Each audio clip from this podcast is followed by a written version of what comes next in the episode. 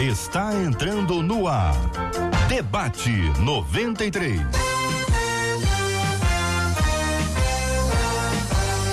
Realização 93 FM. Um oferecimento Pleno News. Notícias de verdade. Apresentação J.R. Vargas. Alô, meu irmão. Alô, minha irmã. Aqui fala J.R. Vargas.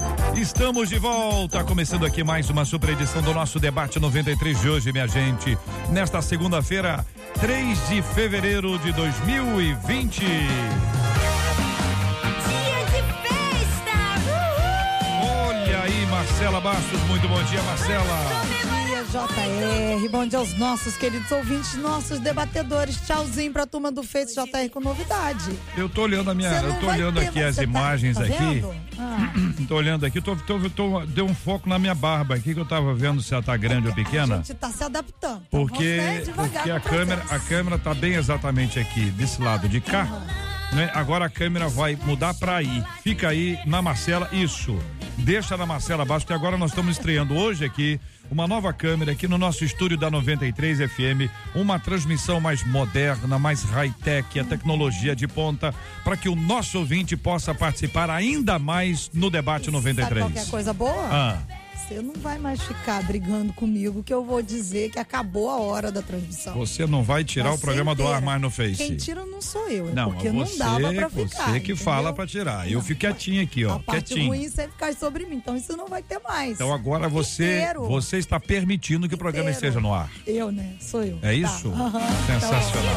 Então a partir de hoje, o nosso ouvinte, mas olha, a imagem é muito boa, hein? Não é? Sensacional. Não tem aquele treme-treme fantástico. mais.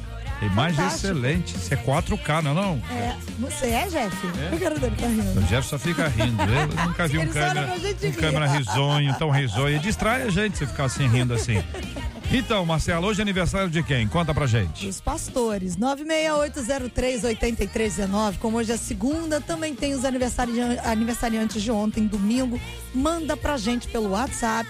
Dá parabéns ao seu pastor, sua pastora. Não esquece de dizer seu nome, que ao final a gente vai orar aqui por todo mundo. Quero tá pedir bom? o nosso ouvinte que está participando com, com a gente que dê uma olhada ali no- na, na, na, na É. câmera agora, na transmissão que a gente está tendo aqui agora. Você participa com a gente aqui pelo Facebook da 93 FM. Entra no Facebook, procura ali Rádio 93 FM. Você vai nos encontrar. Dê sua opinião se tá legal, se a imagem tá boa. Agora o pessoal tem que se arrumar mais, hein? Ih, Tem que gente, mais. olha, vocês viram, não Olha, fui eu da- falei nada. Daqui eu tô, eu tô vendo quem, pessoa. quem vai ficar calvo nos próximos dias. Eu tô Ah. vendo daqui, então eu consigo ver. Entendeu? O Quem vai pessoal que tá calvo? desarrumado, o pessoal tá mais. Quem fez a trancinha nova, tá Olha dando aí, pra gente ver daqui. Olha, não, tira a câmera de mim, põe a câmera nos de- de- debatedores, deixa lá, deixa lá com os meninos. vendo, né? Deixa com os nossos nadinha, meninos e as nossas quietinha. meninas nessa participação super especial aqui no nosso debate 93 hoje, com essa, essa atração especial que é essa nova transmissão aqui ah, pelo Facebook, para o Facebook, para o Facebook aqui na 93 FM, do nosso debate 93. Ficou muito boa, hein? Câmera boa, hein? excelente. Câmera boa. Tem operador de câmera, agora tem corte. O negócio Tem, agora tá bonito, hein? negócio Opa, opa, opa! Maravilha, Marcela. Nosso ouvinte está participando com a gente. O nosso WhatsApp tá liberado para você. 96803 8319 96803 8319. Você está aqui, ó, no Debate 93. Este é o Debate 93. Com J.R. Vargas. Na 93 FM. Tema 01 do programa de hoje, minha gente. Tema 01 do programa de hoje. Posso orar para que Deus se vingue por mim? Sou a única evangélica da minha empresa. Eu preciso do emprego e sofro com as atitudes de pessoas que tentam me prejudicar. Tenho orado para que Deus tire essas pessoas de lá. Estou errada em orar assim? Orar pedindo a demissão de pessoas. Olha aí, é isso mesmo, ouvinte. Orar pedindo a demissão de pessoas, se isso é falta de amor por parte de um cristão. Ah, ouvinte, como agir quando se é perseguido constantemente? Pedir vingança é coisa de cristão? Quero saber a sua opinião, sua participação aqui no nosso debate 93 de hoje. Muito bom dia, pastor César Carvalho. Queremos ouvi-lo sobre o tema, pastor. Bom dia, JR. Me ajeitando aqui agora, câmera, não é? Por favor, hein? A beleza precisa manifestar É. aí, né? Ser percebida. É que eu me orgulho humildemente da minha beleza, entendeu? São coisas que me caracterizam. Mas vamos lá ao tema. Bom dia aos nossos debatedores, bom dia aos nossos ouvintes. Uma alegria estar aqui. Eu diria para nossa querida irmã é, buscar referências no seu ambiente de oração, entendendo oração muito mais como um vínculo de relação do que uma apresentação de pedidos porque esse é um, já é para mim um grande equívoco quando a gente começa a trabalhar a oração apenas como uh, um, uma espécie de alguém que vai entrega uma lista de pedidos depois espera ser receber numa espécie de delivery celestial uh, as suas os seus pedidos. Uh, Jesus quando vai nos ensinar a orar não há nenhuma menção de, de uma questão dessa natureza na oração que Jesus ensina. Ele começa dizendo Pai Nosso uh, trabalhando a ideia de um pai que é pai de todos. Então você orando, pedindo vingança, você está pedindo que o pai do, do da pessoa que está ali também se vingue da outra pessoa, ou seja, fica um Deus meio esquizofrênico nesse ambiente que a gente está pensando aqui. E então nesse dentro desse dessa dessa construção hum. de, de pensamento, eu acho que Jesus deixou para nós o um modelo, paradigma uh, para a nossa vida de oração e, e, relação com o Senhor. Então não há espaço, a meu juízo, não há espaço para que a gente uh, peça a Deus coisas que vão é, é, destoar daquilo que seja o caráter de Deus. não tem como a gente ficar pedindo a Deus para para se vingar de quem de repente Deus está permitindo na nossa vida para forjar em nós aquela pessoa que Deus está querendo fazer como seu propósito absoluto para a nossa vida. Deus vai usar as coisas que a gente muitas vezes não gosta, e o texto que fala isso diz que todas as coisas cooperam para o bem, mas o bem nem sempre é bom, no sentido de que a gente muitas vezes vai enfrentar dificuldades no propósito eterno de Deus de forjar em nós a imagem de Cristo. Então, dentro dessa realidade, este tipo de oração aqui, que ela pergunta, eu responderia com muita uh, é, com muito cuidado com ela, não para agredir o seu pensamento, mas é, é busque encontrar-se numa relação positiva, profunda com Deus, e o próprio Senhor vai mostrar que esse tipo de desejo não corresponde àquilo que ele tem como propósito para sua vida. Pastora Carla Regina, está de acordo? Bom dia, bem-vinda. Bom dia, JR. Bom dia aos queridos ouvintes, ao pessoal aí da Câmara, aos debatedores à mesa. Sim, claro, de, de acordo e corroboro ainda com o texto bíblico, Romanos 12, versículos 19 a 21, a palavra muito explícita. Ela vai dizer: Amados, nunca procurem vingar-se, mas deixem com Deus a ira, pois está escrito: Minha é a vingança, eu retribuirei, diz o Senhor. Ao contrário, se o teu inimigo tiver fome, dele de comer, se tiver sede, dá-lhe de beber.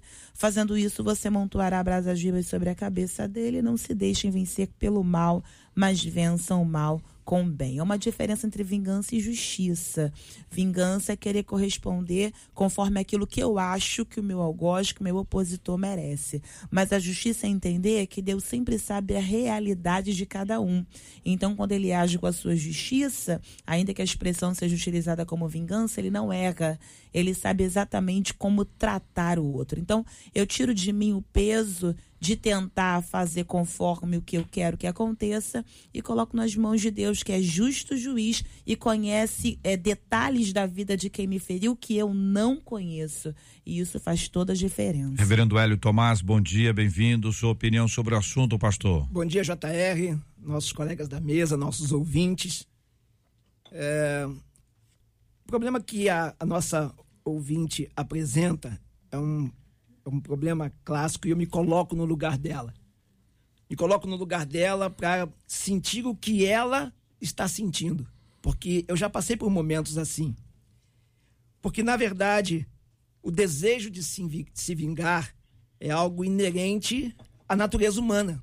Todos nós estamos sujeitos a isso, independente de sermos cristãos ou não, de termos algum princípio religioso ou não. É, é inerente a nós. Né? Então, nós, nós sabemos que isso passa por nós. Agora, é, a forma com que isso chega à nossa mente, ao ponto de externar isso, de que forma? A, a atitude, esse aí é que é o problema. Né? É, a vingança, ela, de certa forma, está ligado muito ao perdão. né, a capacidade que a pessoa tem de perdoar. E, e tendo em vista que ela aqui é, é cristã e ela faz menções a recorrer a Deus né, e a vingança do Senhor, que ela entenda que não é dessa forma e Deus não compactua com esses pedidos de oração para que alguma vingança seja feita, como se Deus fosse é, alguém que você possa acionar contra alguma coisa que te afete ou que você não goste. Mas a gente vê que é, essas, essas questões, né, elas são resolvíveis.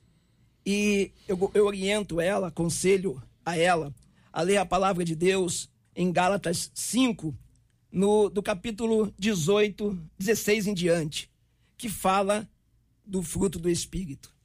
E um deles é o amor. Além do amor, paz, benignidade, bondade, fidelidade, mansidão e domínio próprio. Então, são essas coisas que fazem a diferença no momento em que, na no nossa mente, no nosso coração, vem o desejo de uma vingança, por mais que seja algo, ao nosso ver, justo, né? Mas é, é nesse momento que a palavra de Deus, o fruto do Espírito, nos permite controlar a ira ao ponto de agir com vingança e aí pecar. É o que a palavra de Deus diz em Efésios 4, 26 e 27. Quando vocês ficarem irados, não pequem, apaziguem a sua ira antes que o sol se ponha e não deem lugar ao diabo. Pastor Samuel Soares, muito bom dia, seja bem-vindo ao debate 93 de hoje. Queremos ouvi-lo sobre o tema, pastor. Bom dia, JR, bom dia aos amigos aqui na mesa e a você que nos ouve, nos acompanha também pelo Facebook. Um prazer estar de volta. Ah, esse tema é um, é um tema, me parece que muito presente e depois de ouvir três opiniões tão bem, tão bem colocadas, tão bem estruturadas, eu queria apenas adicionar ah, uma coisa ou outra para você que nos acompanha sobre esse tema. A pergunta é, é, pastor, eu li na Bíblia, é, por exemplo, em algum salmo, eu li um salmista dizendo, com algumas palavras em suas orações, que desejava vingar-se ou desejava ver uh, que o, o inimigo, aquele que havia feito algo de ruim, desejava ver que ele sofresse, que ele passasse. Ou seja, esse sentimento, pastor, eu li na Bíblia eu posso uh, uh, fazer uso desse sentimento, eu posso escrever uma canção em cima disso, porque eu li na Bíblia, como se eu estivesse com essa colocação me resguardando. Mas, pastor, eu tirei da Bíblia. Ora, o salmista falou, por que, que eu não poderia falar isso também? Aí eu colocaria a seguinte reflexão. Uh, houve, na minha avaliação, uma mudança normativa entre o Antigo Testamento e o Novo Testamento. Houve uma mudança de paradigma. Uh, se existisse um código de conduta ética, eu diria que ele foi revisado. Ele, foi, ele teve que ser reeditado e publicado de novo com algumas uh, questões novas. O Senhor Jesus, quando fala e aborda esse tema, ele fala com uma perspectiva muito diferente daquilo que a gente lê nos textos mais antigos. Ah, Para citar apenas um deles, e me parece que esse é emblemático e exemplar, ah, o próprio Senhor Jesus Cristo falando ah, no Evangelho de Mateus, no capítulo 7, 12, vai dizer: Portanto, tudo que vocês querem que os outros façam a vocês, façam também vocês a eles. Uma frase como essa soa como uma bomba atômica. É. Porque ela, ela mexe com essa, essa ideia que já estava colocada desse sentimento belicoso. Eu quero agredir, eu quero, eu quero que o outro sinta, eu quero provocar, etc, etc, etc. A, a ética, a conduta que Jesus Cristo vai apresentar é absolutamente diferente. Hum. Eu não diria de maneira alguma que cabe na boca de um cristão esse sentimento da vingança, porque, como já foi dito, minha é a vingança, diz o Senhor. Muito bem, são 11 horas e 17 minutos aqui na 93 FM. Daqui a pouquinho nós vamos receber aqui no nosso estúdio o senador Harold de Oliveira. Nós vamos estar conversando aqui sobre esses episódios que têm eh, trazido de forma muito clara o seu nome junto à mídia e esclarecendo alguns pontos importantes sobre esse assunto, numa entrevista exclusiva diretamente com ele aqui no estúdio da 93 FM. Estará aqui conosco, transmissão aqui pela, pela nossa câmera, para que você venha participar conosco aqui também do nosso debate 93. Daqui a pouquinho, já já, o senador Harold de Oliveira estará conosco aqui comentando, falando sobre alguns assuntos mais recentes. São 11 horas e 18 minutos agora. Ô, Jefferson, você abriu a câmera logo, Jefferson? Mas tem que orientar, tem ordem na casa, pô. não é assim não. Eu queria mostrar a movimentação, a famosa dança das cadeiras, quando vocês agora estão agora sim, tanto que a câmera até interrompeu, viu? Vocês agora, agora estão bonitos, olha lá. Agora sim. Agora, Jefferson, vai, vai na, na pastora Carla. É nessa velocidade? Hein, já foi? É que eu, aqui, aqui tem um atraso. Aqui. Mostra para mim aqui, mostra para mim. Isso, muito bem. Pastora Carla, quando a nossa ouvinte, ela, ela chega e diz o seguinte, estou errada em orar assim, ela está errada ou ela não está errada? A pessoa pode orar, orar pedindo a demissão de alguém? É sim ou não? É, não, Não, deve orar não. pedindo a demissão de ninguém. Não, de jeito nenhum. A palavra não. Em hipótese alguma. A motivação que a leva a fazer esse tipo de Ah. oração, ela é errônea. Ela não faz bem, ela é baseada num sentimento de e vingança. se for assim, por exemplo, pode ser que em outra empresa tenha a mesma vaga com salário melhor para aquela pessoa. Vai você Pedir para Deus promover aquela pessoa para uma outra empresa com melhores condições é pecado? O problema todo é que você foge de um tratamento para si mesmo. Ah. Então, o que é problema no outro pode contribuir para que seja resolvido algumas coisas em você. Trazer para ou levar para longe Ah. só vai fazer com que você não trate o que é pertinente em você mesmo. Hum. Então, o tipo de vitória que você pensa que vai ter afastando quem te confronta e incomoda, na verdade traz para você aí uma dificuldade de lidar com o que é contraditório. Essa Então, questão de se enfrentar, de enfrentar as pessoas, de ter o embate com elas, tô dizendo briga não, é enfrentar a dificuldade, a luta, porque tem- vocês sabem, vocês sabem muito bem, tem gente que parece que não tem jeito, não tem gente que parece que não tem jeito. A pessoa não vai com a nossa cara, persegue, vai atrás. Você pode, você pode fazer o que você quiser e a pessoa continua ali. Esse tipo de gente produz uma reação negativa e dá raiva. Ou não dá? Ou você- vocês nunca passaram por isso? Não, raiva, claro. raiva, vontade de Vontade também de dá. dá. Falaram Também muita dá. coisa. Né? De falar Agora, muita coisa. orar para que a pessoa consiga emprego em outra, por exemplo, um emprego, um empregaço, hein? Empregaço no Japão. Uma promoção espiritual para Não, aí além não, dessa aí- aí vida. já é outra coisa. Aí já é outra coisa. Muito bem, minha gente. Estamos ah, percebendo o quanto é complexo a questão de relacionamento. Relacionamento em todo canto é difícil. Tem pessoas que são mais simples, mais fáceis, tem pessoas que são mais complexas, mais difíceis, mas nós temos que enfrentar os relacionamentos, eles estão diante de, de nós e é difícil isso aqui. Mas veja que a frase que a nossa ouvinte diz: sou a única evangélica da minha empresa. Eu fico imaginando, tá sem sal, o temperozinho tá ali, no saleiro. A lâmpada tá, de, tá dentro da gaveta. E aí? Esse é, esse é- eu, eu acho que ela está num afã de tentar se livrar do seu sofrimento, a sua angústia, ela está perdendo a oportunidade de ser, ah, de cumprir o propósito de Deus para a sua vida naquele ambiente. Ah, enquanto ela está ah, se desdobrando e sofrendo por conta dessa, dessa perseguição que ela diz sofrer, ela está perdendo a oportunidade de olhar o outro com, com o olhar do Cristo. Como Cristo olharia para essa, essas pessoas que a perseguem e que tipo de ação essa, esse, o Cristo teria em relação a essas pessoas. Eu acho que se perde a oportunidade, ainda mais quando ela diz isso, essa expressão muito forte. Sou a única evangélica deste, deste contexto de empresa. É, seria uma oportunidade extraordinária para que as pessoas vissem Jesus na vida dela, assim. E ela está perdendo tempo tentando se livrar das suas dores, dos seus sofrimentos. Ah, quando o pastor Samuel usou a palavra, ele disse sobre um novo paradigma, um novo modelo. E a gente eh, entende isso quando Jesus, ah, várias vezes no texto, ele vai dizendo assim: Foi dito isto, eu, porém, vos Eu, porém. digo. Belíssimo. Essa- ele está exatamente mudando Belíssimo, a, a- belíssimo. a- a estrutura da maneira de, não só de se comportar, mas uma visão ética sobre a própria vida, sobre a própria caminhada e existência. Essa nossa irmã está precisando, ah, de alguma forma, entender isso. A sua dor pode ser a possibilidade de fazer chegar no outro ah, uma visão clara, poderosa e transformadora do Evangelho de Jesus. Me parece que é também, ah, complementando o que o senhor dizia, pastor César, um, um quê de uma doença que atinge muita gente, a síndrome de Elias. Quando ela fala assim, eu sou a única, eu sou a única evangelista, só sobrei eu. Ah, dá, dá, dá essa, essa, essa percepção de eles contra nós e o nós, no caso, só tem uma pessoa. Então, eu, eu tô meio que acuada, não, não tem ninguém que possa vir em meu auxílio para combater esse combate. A, a coisa fica muito no campo ah, do pessoal, fica muito do campo dessa divisão de grupo A para grupo B. E, e, eu não sei se eu consigo perceber esse tipo de postura na trajetória de São Jesus aqui. Eu não sei se eu consigo perceber eh, nada que possa ser correlacionado a algo semelhante.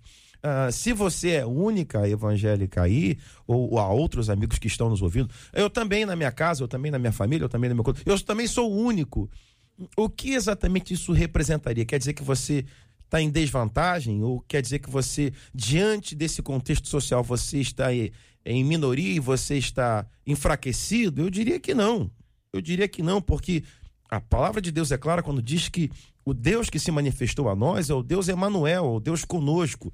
Ora, se o Deus que se assenta no trono que governa tudo que a gente conhece e o que a gente não conhece, se ele está do nosso lado, eu não consigo ver como nós estaríamos em desvantagem. O Senhor é por nós. Muito bem, isso traz pra gente uma convicção de uma batalha, de uma luta, mas que precisa ser enfrentada e será com a graça de Deus. São 11 horas e 24 minutos, nós estamos aqui na 93 FM.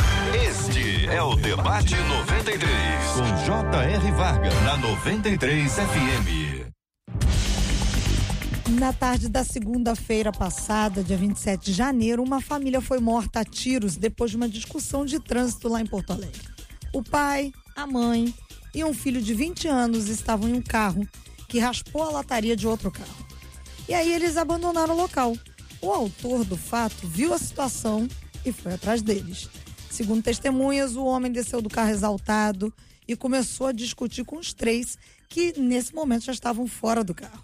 O Rafael Zanetti chegou a oferecer os seus serviços como mecânico. Rafael Zanetti é o pai da família que foi morto, para poder arrumar o estrago. Só que o motorista do outro carro puxou uma pistola e apontou para a família. Eles, eles ainda teriam tentado ligar para o 90, mas o homem disparou seis vezes, atingindo todos da família na cabeça. No carro das vítimas havia ainda o outro filho do casal, de 8 anos, e a namorada do filho mais velho, essa menina tem 18 anos. Esses dois não se feriram. O motorista já foi identificado, não tinha autorização para utilizar a arma. A polícia pediu a prisão preventiva dele e, por enquanto, ele ainda não foi localizado. Essa é uma daquelas notícias que deixa a gente perplexo, né? Estaríamos a cada dia com mais dificuldade de nos relacionar com os outros através da verdade e também da paciência? O que é que está faltando, hein? Mateus 5,9 diz: Bem-aventurados os pacificadores, pois serão chamados filhos de Deus. E aí, Marcela, quem vai começar Pastor a falar? Samuel. Pastor Samuel, querido. Perplexo. Perplexo é de fato uma palavra que cai bem. Ao ouvir uma notícia como essa, muitos debates podem surgir, como por exemplo a, a própria questão do porte de arma, né? É, é correto ter? Não é correto ter? Como se a arma em si fosse uh, o foco da questão. Por acaso a arma provocou esse tipo de dano. Mas se houvesse na mão dessa pessoa uma uma chave para trocar a, o pneu do carro, ou se houvesse um canivete, ou se houvesse um pedaço de pau, a, a, a motivação que havia dentro do coração, o sentimento, a intenção de fazer mal, de fazer dano, você uh, ouviu a matéria aqui sendo lida, disparos e, e, os disparos atingiram a cabeça, quer dizer, foram aleatórios esses seis disparos, foram foram dados assim de uma maneira, não, não, não, foi muito pontual. A intenção era essa.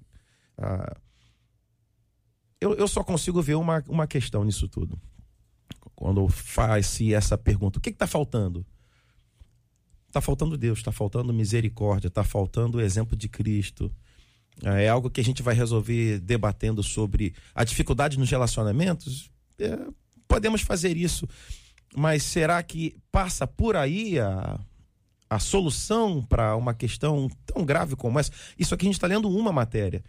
Mas eis outras pessoas que talvez passaram por algo semelhante enquanto conflito e desejaram efetuar os disparos, mas não tinham arma, não sabiam como manusear a arma. Quer dizer, o fim não foi o mesmo, mas o que havia no coração talvez seja exatamente o mesmo sentimento. A gente vai ler na palavra que ah, Jesus Cristo falou que a grande questão não era aquilo que era executado, aquilo que estava no exterior. Ele falou: o que contamina, o mal, na verdade, vem do coração. Então, se ele dizia, se vocês leram lá que foi dito acerca, por exemplo, do adultério, não, não aconteceu adultério, mas já havia a intenção, o desejo no seu interior. Olha, o, gra, o, o, o resultado é semelhante, porque em ambos os casos houve pecado. Numa situação, o pecado se consumou, foi pego em adultério, foi, foi descoberto. Em outro, aquilo só ficou no seu interior. Mas aos olhos de Deus, essa malignidade, esse mal brotando do coração do homem, tem exatamente o mesmo efeito. Ambos pecaram, ambos seriam homicidas, embora um chegou a assassinar e o outro não. Eu, eu quando leio essas notícias, quando a gente toma conhecimento através dos diversos meios de notícias que a gente recebe, é, é, assevera-se no meu coração o sentimento da banalização da própria vida. Como a vida está banalizada, ela, ela vale menos do que qualquer coisa. Um arranhão no carro eh, vale mais do que a vida de uma família.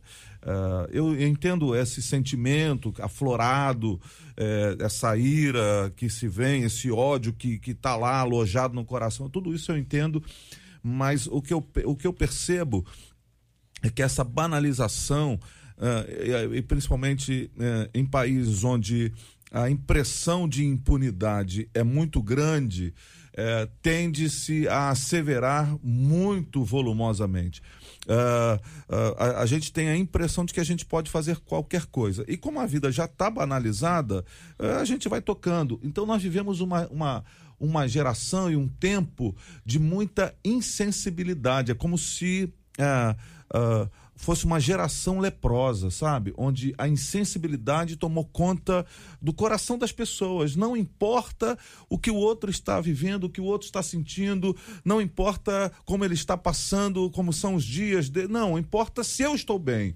Paulo vai dizer que nos últimos dias os homens seriam amantes de si mesmos, egoístas em, em, todos os sentidos. E isso aqui é a prova mais que cabal de que vivemos esse tempo, esse tempo tão estranho, tão agudo, tão dolorido, de gente que olha para o outro como uma coisa e não se vê no outro, não se não vê o irmão no outro, não vê uma pessoa ali, uma família no outro.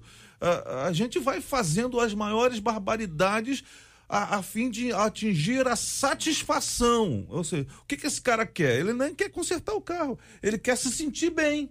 Ele, ele tem uma arma, ele podia, como você disse, ele podia ter outras coisas nas mãos. Ele quer se sentir bem, ele quer se aliviar das suas tensões, das suas angústias, e ele vai fazer o que for, porque não tem a ver com o outro, é, tem a ver com uma satisfação pessoal. É um tempo de muita insensibilidade, de banalização da vida, de, de uma profunda tristeza que se abate quando a gente vê notícias como essa. Eu fico imaginando o menino de oito anos Sim. vendo seus pais morrerem na sua frente, seu irmão. Imagina a dor dessa, dessa criatura agora, quanto tempo de terapia ela vai precisar para tratar esse, esse, essa, essa visão tenebrosa. motivo, de, né? de, é banal. E uma coisa que não tem sentido. Aí me remete aqueles filmes que passam-se 20 anos, aí aparece esse menino agora forte e vai se vingar porque mataram a família dele. E nós vamos de vingança em vingança, tentando abordar sim, sim, outro sim. tema, de vingança em vingança, hum. nós vamos nos destruindo é. e destruindo os sentimentos da tem nossa um, coração. um outro dado importante aqui: o assassino tem 24 anos. Uau. É a idade dele, 24 anos. E a mãe dele estava no carro. A mãe do assassino estava com ele no carro. Então, é, é são coisas assim que a gente, lógico, não tem ideia que se a mulher fez. Calma, meu filho, fica Sim. quieto. Oh, olha que absurdo, vamos atrás. Não, eu não sei. Mas deveria ser a, um a polícia foi atrás e aí a casa, enfim, tinha ninguém mais em casa.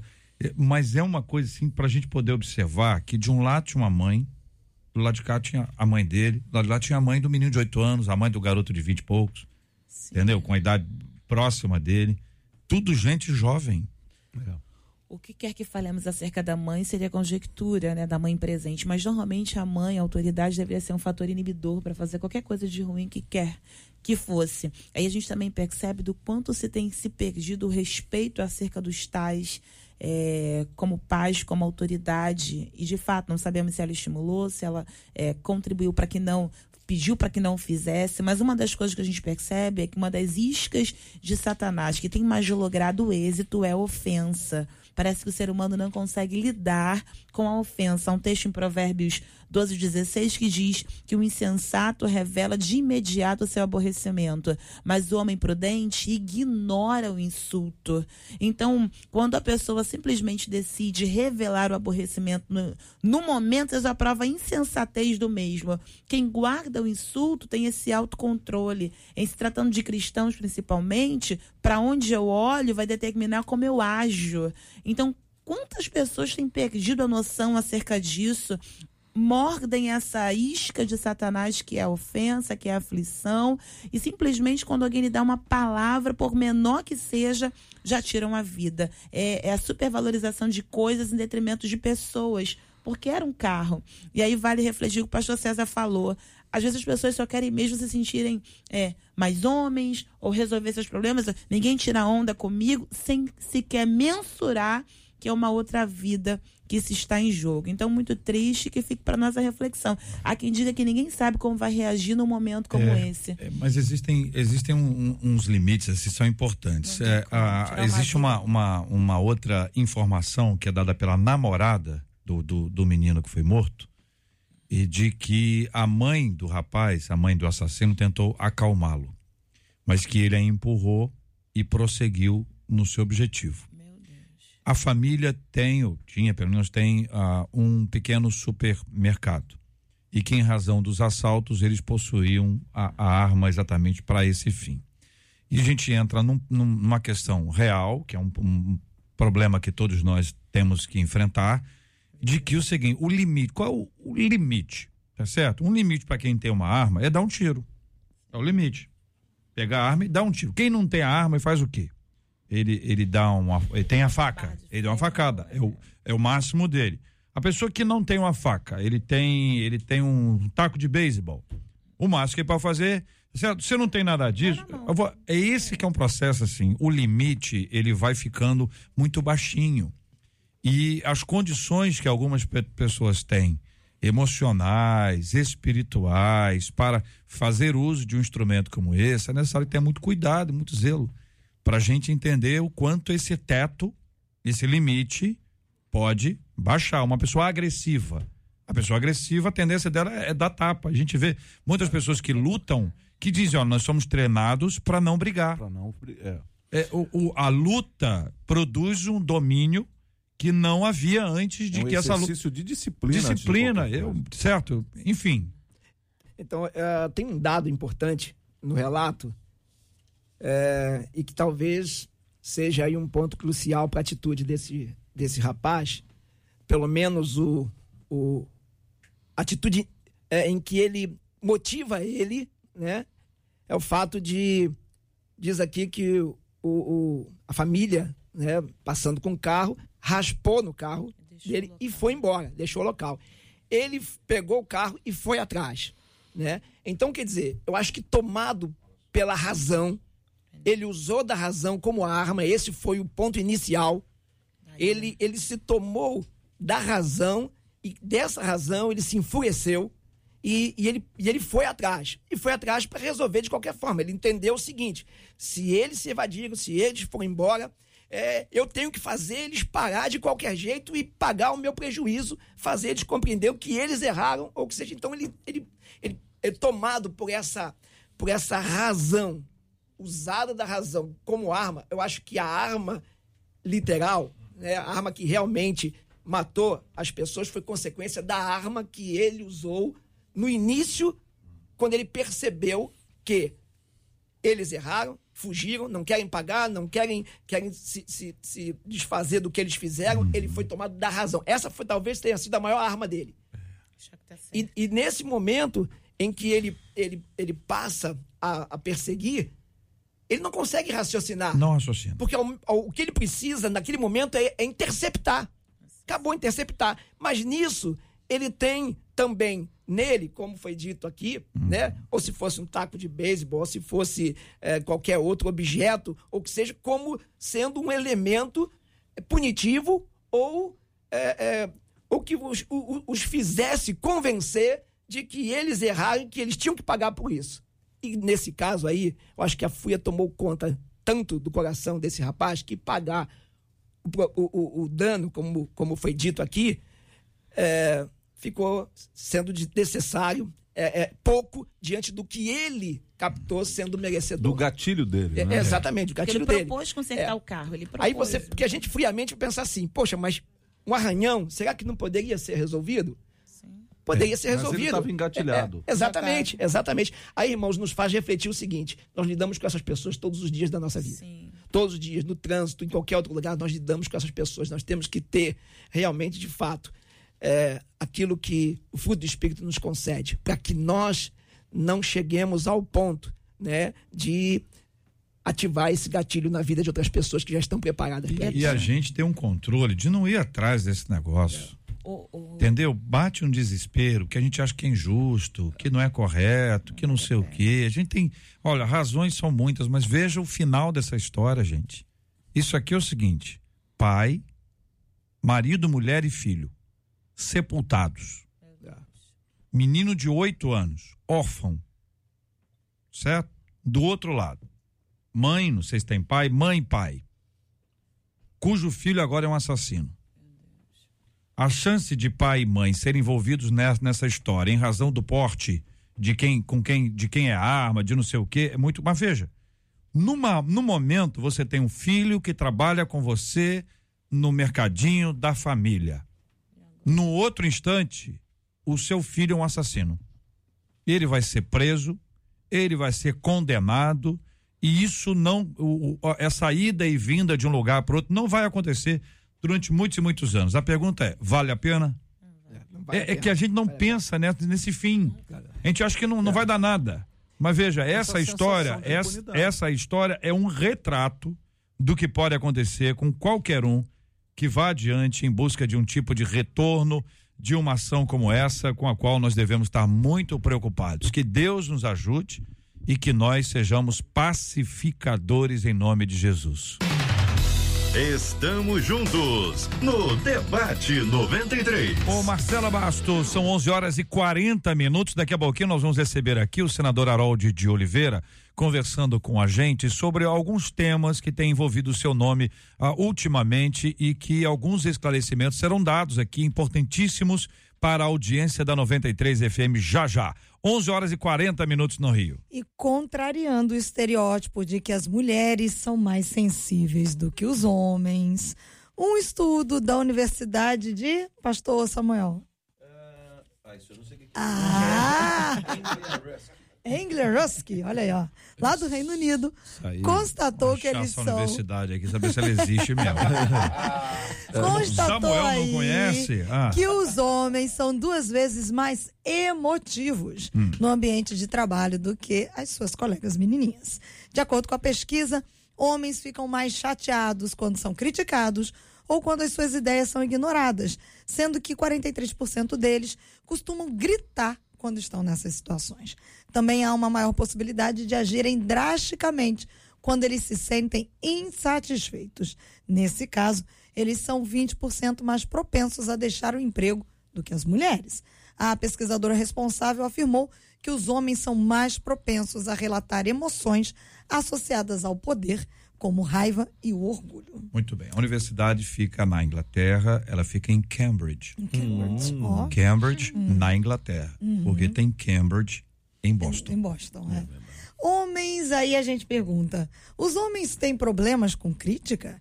Como lidar com as diferenças entre homens e mulheres e conviver em paz e harmonia? E antes que você me pergunte, Pastora Carla Regina. Pastora Carla, tá vendo, pastora? Eu não falei nada, eu tô quietinho aqui, não tô? As pessoas acham que sou eu que faço isso.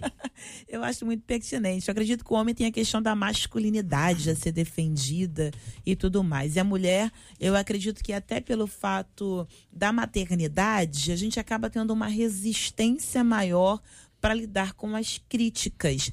Então, a um ser que empresta seu corpo para que outro nasça, vai esticar a barriga e vai. Mas quando nasce a criança, é tão bom quando a gente dá à luz que a gente aprende a não mais se importar com a opinião alheia. É claro que tem alguns detalhes, mas toca não banais, que a mulher se importa, o, o de cuidar da sua estética. Mas nisso que é o trabalho, qualquer outra, que seja, outra coisa que seja mais relevante, ela é guerreira, ela vai atrás e pouca coisa vai fazer parar, entendeu? Então, a masculinidade do homem acaba gritando demais nesse momento. Você acha que a masculinidade do homem acaba quando ele fica com gripe?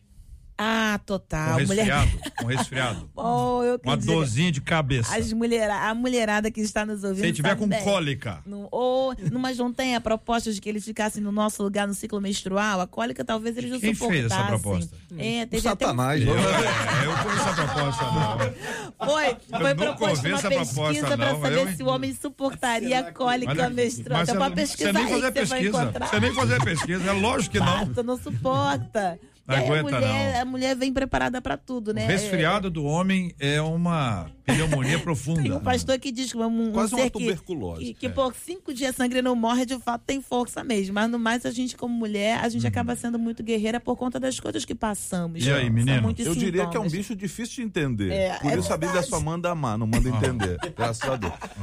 É, Morrer por Há ela. de se manifestar aqui a curiosidade, tendo em vista ter essa pesquisa ser feita por uma mulher. A pesquisadora responsável. Se fosse homem, teria Então, credibilidade. ah, não, não vou dizer credibilidade, mas minimamente tendenciosa.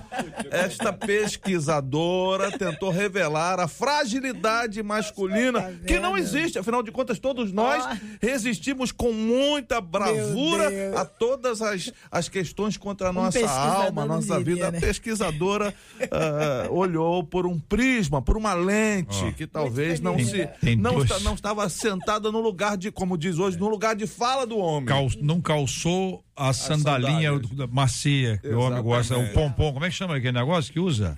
É o, O que que mulher usa? que Pantufa, pantufa, não calçou a pantufa dos meninos. Vejam bem, olha aqui, os homens ficam mais chateados quando são criticados e quando as suas ideias são ignoradas. É, é, é isso mesmo, igreja? Em comunidade. É, eu acredito que. O é uma- silêncio, hein, que demora para é responder, é hein? é uma- é uma- é reação pensando, é? típica, Típica por Ah. conta de um homem é muito razão. Né? É? Ele. ele é, mas eu, eu, eu acho o seguinte: existem casos e casos. Ah, sim. né? Casos e Aí- casos. Aí tá Claro que respondido tudo. Você vê, você Com essa aí, que- o senhor parou É, o assunto. Você, Acabou o debate hoje. Porque aí você vê o seguinte: que os percentuais aqui dizem isso. Aham. Que não é uma, uma coisa tão absurda assim, É? ou que seja. 43% dos meninos que quando são contra eles gritam Olha aí, tá vendo? Mas aí, 43%, isso quando aí, suas ideias são ignoradas. olha só, não é o caso, por exemplo. masculina é você- uma coisa estranha. Você de- quer ver notar. exemplo, o exemplo clássico aqui contra, contraditório disso, Ah, né? Você e a Marcela aqui. aham. né? nós, isso- o, o- o lidar de vocês aqui é completamente Sobrou agradável, é completa, Só inde, guarda bem. O senhor tá dando os independente- parabéns a mim, é isso? Bem, não é ela. Não precisa. Não Olha, precisa. Vamos continuar, o assunto tá em vocês. Nós Não precisaríamos precisa. observar melhor os bastidores. relação. É, é. Ligou a câmera? Opa! Desligou a câmera? Opa! Não, vamos lá. O que acontece aqui é o seguinte: 43% deles costumam gritar quando estão nessas situações, né? Ah, quando você vai vendo aqui a outra parte, também há a maior possibilidade de agirem drasticamente. Ou seja, o homem, quando está insatisfeito no trabalho, 20%, que aí não é, não é muito mas é menos do que a mulher. É essa a lógica aqui. Essa pesquisa deve ser longa, que deve ter o dado masculino, feminino e para por aí vai. Não é isso? 20% são mais propensos a deixar o emprego do que as mulheres. Essa é a conta que foi feita aqui. Então, essa dinâmica é uma dinâmica que está aí. Quer dizer, é, constata-se sim, constata-se não, há casos e casos, como disse o Hélio, pode ser que sim. Tem dia, Hein? É. tem dia que parece noite, que tem um, um- algum, algum tipo de, de mudança drástica no comportamento masculino, em razão do feminino, lógico, ou feminino em razão do masculino. A constatação, então, da pesquisa é equivocada? Eu, eu, eu, Cada. Ah, eu, eu poderia soltar agora o acasos e casos, mas já foi colocado aqui na mesa. Então não vou usar Falta essa chegar Deuteronômio 29, 29. não, não vou usar Só essa tá carta. faltando 29, 29. Mas a, a- me assusta particularmente, daí se ela não foi tendenciosa, como já foi ah, ponderado aqui, me assusta esse elevado percentual de reação com grito. Ah, que Mas o, isso é lá no Reino Unido. que o, Cara, você imagina, pô, inglês, o inglês, inglês é friozão, né? que o homem é um ser ah, muito sensível, isso aí eu, eu, eu não discuto, não, e eu tiro isso por mim. Ah, ah, eu, eu não preciso de muita coisa para me fazer chorar, não. Ontem mesmo? mesmo no culto lá, eu chorei em pelo menos uns, culto é mas aí quebrantamento. uns dois momentos. Culto é quebrantamento. Com facilidade. Vendo cúmplice de um resgate, que aí é complicado. Eu tô falando do Vendo culto. Poliana. Tô falando do culto. Ah, Ah, eu chorava até vendo Leste, Eu- rapaz. eu imagino sim o que. cachorro? É, é. Ah. O seriado do cachorro. Eu imagino sim que, que talvez a, a mulher tenha mais ah, fibra do que se pensa. E esse lugar da fragilidade, talvez esteja muito ligado a uma ideia do imaginário. Eu tô casado, fiz agora 11 anos de casado e realmente eu vejo minha esposa demonstrando uma fibra, não numa grande execução de um grande projeto, mas uma fibra constante. Na segunda de manhã, na terça de tarde, na quarta. no- eu falei, caramba, impressionante a constância. E você não percebe tanto essa fragilidade, olhando no dia a dia Uma mulher forte. é, surpreendentemente forte. Ah, hoje nós temos duas, duas filhas, uma de seis anos e uma de um ano e meio. E o desdobramento no cuidado dessas duas, na constância, no dia a dia, é algo surpreendente. É. De E aí, JR, é se me permite, né? Claro. aqui a questão toda. Como lidar com as diferenças entre homens e mulheres e conviver em paz e harmonia? Eu acho que o grande barato da vida é entender que existem diferenças. E justiça não é a eliminação da diferença, mas é o equilíbrio entre as diferenças. Então é buscar muito mais uma relação equilibrada, respeitando as diferenças. Hoje, eu acho que a gente está querendo muito fazer com que as mulheres sejam né? empoderadas e sejam iguais ah, ao homem e, e esse homem também a partir desse movimento feminista muito radical eh, se fragiliza e a gente ao invés de trabalhar o equilíbrio tanto do, da masculinidade quanto da feminilidade a gente mistura isso tudo e aí tá dando esse resultado enlouquecedor que a gente vem em forte o sociedade. tempo todo, não precisa. Então a mulher tem seu momento de fragilidade, vai buscar assim consolo no, no, no braço do seu marido, no colo do seu marido, e quando o marido estiver mal, qual o problema da sua É. esposa consolá-lo?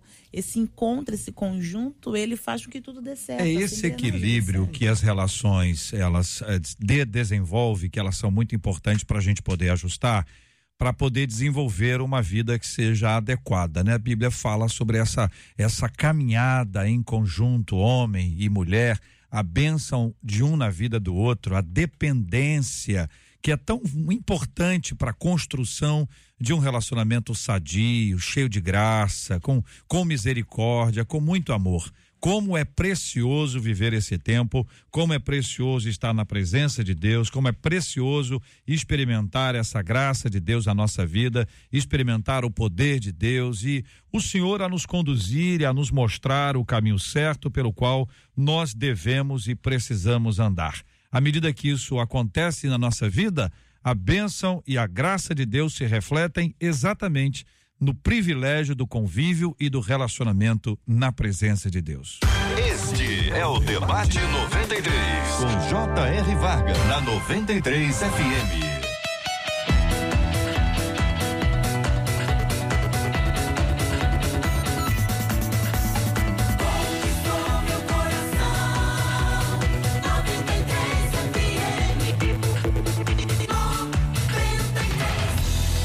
Estamos juntos no Debate 93. Nós anunciamos aqui no nosso debate 93 de hoje que estaremos recebendo, estamos recebendo o querido senador Harold de Oliveira aqui no estúdio da 93 FM para trazer uma fala aos nossos ouvintes. É muito importante esse momento de fala. É interessante quando a gente constrói isso com bases bastante sólidas, bastante claras e com a transparência necessária para apresentar essas falas diante dos nossos queridos e amados ouvintes que nos acompanham de forma tão especial e estão conosco nessa hora. Senador Alolde de Oliveira, bom dia. Seja mais uma vez bem-vindo ao Debate 93. Bom dia, JR. Bom dia, queridos ouvintes, debatedores. É com prazer grande que eu venho participar hoje né, para prestar esclarecimentos. Né? Uhum. Vocês acompanharam é, nas redes sociais, nos programas televisivos, né? uma, um imbróglio, vou usar esse termo, né, que foi assacado contra a Ivelise e contra mim, naturalmente, indiretamente, tentando nos é, colocar como envolvidos no desaparecimento do telefone celular do pastor Anderson do Carmo, que foi assassinado no dia 16 de junho do ano passado. Então eu quero esclarecer o que, que ocorreu na realidade, analisando os dados concretos que existem no telefone da Ivelise e as informações que estão, uh, que é o que tomamos conhecimento. Enfim, primeiro, no dia do, do falecimento, a Ivelise tentou pela manhã por razões óbvias, porque a deputada Flor de Lis é uma cantora da MK, tem contrato conosco há cerca de 10 anos. Nós temos uma relação comercial e profissional intensa com ela. E nos últimos anos, uma relação política. Eu, pessoalmente, tive com ela e com o marido. De maneira que era nada mais natural que ela ligasse, tentasse se comunicar para apresentar uma mensagem de condolências, de pêsames e de surpresa, evidentemente, perplexidade pela morte do seu marido. De vez que eles eram sempre tão, tão unidos e tão felizes eh, no casamento, aparentavam isso para todos nós. Que eu creio que eram assim. Bom, ela tentou ligar, não conseguiu, enviou uma mensagem de WhatsApp dizendo que estava tentando e não conseguia falar. Alguns minutos depois, teve um telefonema de retorno da deputada Flor de Lis e conversou com ela uh, o tempo necessário para apresentar, então, as suas condolências. Esta foi a única comunicação feita com a Evelise pela deputada desde então. Até hoje não houve mais nenhum contato além desse telefonema, para vocês saberem. É claro que quando a polícia naturalmente pediu o rastreamento do pastor, do, do telefone atribuído ao pastor Anderson do Carmo, apareceu uma ligação para a Ivelise, desse telefone atribuído a ele. Essa ligação é a tal que eu estou falando que ela recebeu de volta em casa. Essa ligação foi feita pela rede celular normal, como lá em casa nós temos é, Wi-Fi, entrou na rede da internet. Então o caminho ficou registrado, primeiro, o número do telefone da Evelise, fica registrado no chip do telefone chamador, no caso, o telefone do pastor Anderson do Carmo. Aí fica ali o número do telefone, o protocolo da internet, que é um número enorme também, mas tem esse protocolo, bem como o, a rede da internet, o Wi-Fi da nossa residência, que também tem um código. Isso tudo fica registrado nessa ligação. Foi a única coisa que foi feita. Então deve estar registrado na, no inquérito esse telefonema. Isso é a ocorrência. O que foi feito? Três jornalistas do sistema Globo de televisão fizeram uma fake news em cima desse fato, eu imagino, dizendo que era informação da polícia. Ora, a polícia é séria, está investigando, né? Nós não acreditamos que tenha inventado essa historinha. A polícia simplesmente pode ter até vazado criminosamente, aí será, porque o inquérito corre em segredo de justiça mas nunca nada além do registro desse telefonema, porque essa é a verdade. que nós identificamos no telefone da Evelice. Então, esses três jornalistas inventaram uma história que depois foi contada na no jornal do, do Sistema Globo. Nesse jornal, no fim da tarde do dia 21 desse mês de janeiro. Um absurdo que não tem mais tamanho, dizendo, entre outras questões, que o telefone do pastor estaria na nossa casa, vejam vocês, e que depois teria ido para Brasília. Enfim, foi repetido nos outros jornais televisivos, na mídia eh, digital associada ao sistema Globo de televisão, e isso naturalmente em poucas horas nas redes sociais e todos os meios de comunicação, o Brasil inteiro estava recebendo essa informação mentirosa, criada por três mentes doentias e irresponsáveis desses jornalistas.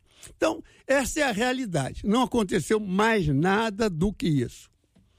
É, esses, esses temas que aqui estão, e a gente traz isso de maneira clara para os nossos queridos ouvintes que nos acompanham, ah, com áudio e com vídeo aqui, para exatamente poderem interagir e observar o que se passa dentro aqui do nosso estúdio, que envolve, primeiro, a questão do Wi-Fi. Esse é um ponto que foi destacado e que foi apresentado. A segunda coisa é a questão do chip, que é uma outra informação importante a ser com, compartilhada com os nossos ouvintes, porque em razão daquilo que, que claramente não foi apurado, mas foi proclamado, né? Foi desenvolvido como se isso fosse essa realidade que aí está. Esse aspecto que envolve o chip, né? Quer dizer, a, a, a fala de que o chip da Ivelise, da dona Ivelise, estaria no celular e, e essas informações que trazem para o público em geral uma dúvida. Como, é que é isso? Esse chip foi para lá, foi foi foi para cá? Que que história é essa? Então esses dois pontos que envolvem, né, eh, irmão Harold, o, o Wi-Fi e a questão do chip especialmente. É, primeiro vocês sabem que todo telefone celular, na realidade, é um computador. O chip é o microcomputador de um smartphone. Então você tem o seu smartphone, ali tem um chip que é de sua propriedade, onde você registra o seu número. E a partir dele você pode se conectar em internet, você pode ter uma rede, uma rede de Wi-Fi, isso tudo fica registrado. Nada aí é anonimato, é anônimo, nada. Fica tudo registrado no número de telefone. Então, quando alguém liga para esse telefone, essas coisas são reveladas no chip, que é o aparelho que é o microcomputador do telefone que está chamando.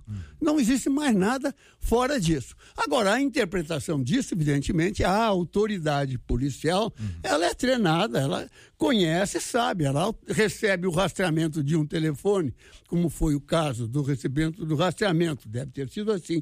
Interpreta, bom, isso é uma ligação comum. Agora, ficou todo o registro nesse chip. O chip é um microcomputador. Você sabe que o smartphone hoje, você faz de tudo. Além de você telefonar, que é a última coisa que você faz, você usa aplicativos e se comunica eh, com o mundo inteiro. Além de você pegar mensagens, filmar, gravar e poder editar no seu microcomputador, cujo comando são as telas, são os aplicativos e esse microcomputador é o chip. Então, esse microcomputador significa o próprio aparelho telefônico.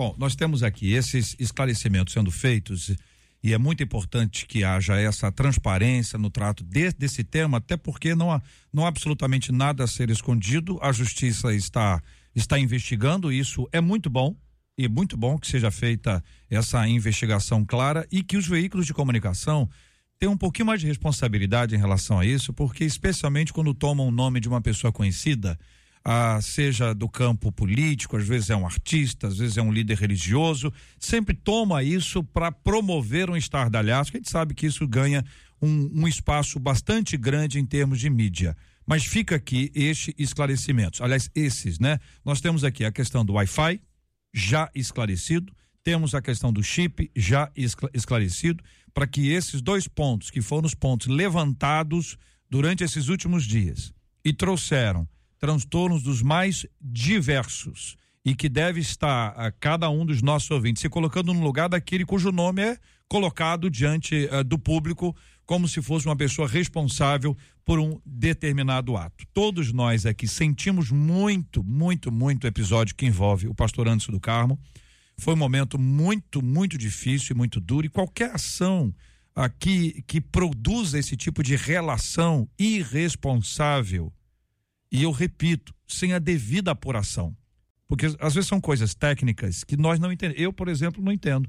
Te tecnologia não é uma área ah, do meu entendimento pro profundo. Então, pode ser que determinada coisa caia exatamente nas mãos de alguém que não tem essa essa profundidade ou às vezes tem, mas não quer, porque é mais fácil dizer alguma coisa. Senador Haroldi, muito obrigado. Evidentemente que o objeto final, eh, indireto e direto, de, dessa assertiva irresponsável foi o senador Harold de Oliveira, por razões eh, diversas, que é a tentativa de desconstruir uma imagem construída ao longo de 37 anos consecutivos como parlamentar e outros 30 como profissional responsável nas altas administrações do setor de telecomunicações do Brasil. Evidentemente é isso.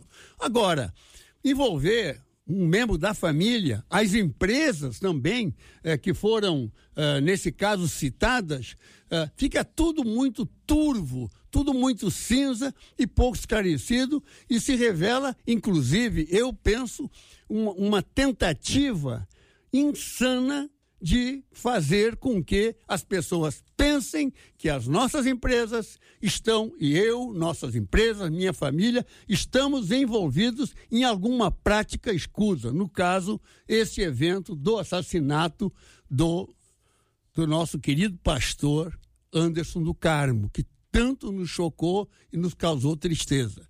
Agora, eu acredito que as autoridades, e apelo até ao governador do Estado, que é o responsável maior pelo sistema de segurança do Estado, ele é o responsável maior pelas delegacias eh, de homicídios, e por essa especificamente, que apure o que aconteceu e exponha a realidade e o responsável pelo vazamento, se é que houve esse vazamento, ou isso foi a criação de uma mente eh, fantasiosa desses jornalistas, se é que houve esse vazamento, que venha e puna os responsáveis, porque é crime.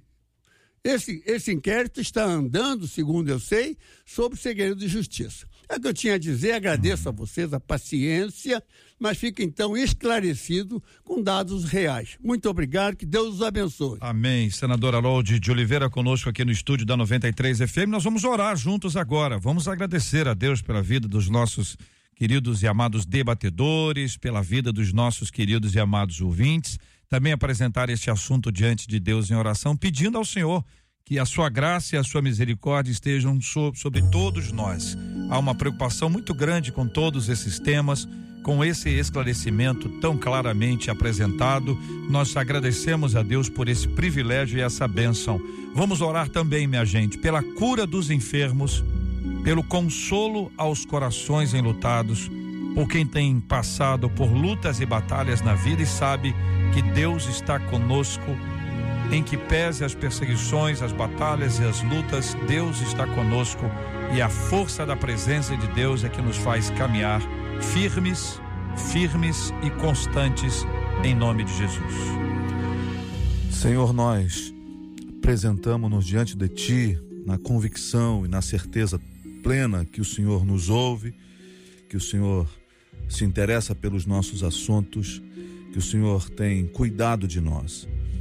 Te apresentamos os pedidos de oração, todos eles, os enfermos, todas as circunstâncias que as pessoas estão vivendo, as angústias, mas também as alegrias. Quero orar pela minha irmã Jane, que está fazendo aniversário hoje, e por todas as pessoas que estão aniversariando. Mencionar diante do Senhor todos aqueles que se sentem injustiçados, porque por causa de questões e situações como essas que nos apresentam mas, Senhor, nós pedimos que o Senhor cuide de todas as coisas e guarde o nosso coração. Pedimos isso em nome de Jesus. Que Deus te abençoe. Você acabou de ouvir Debate 93.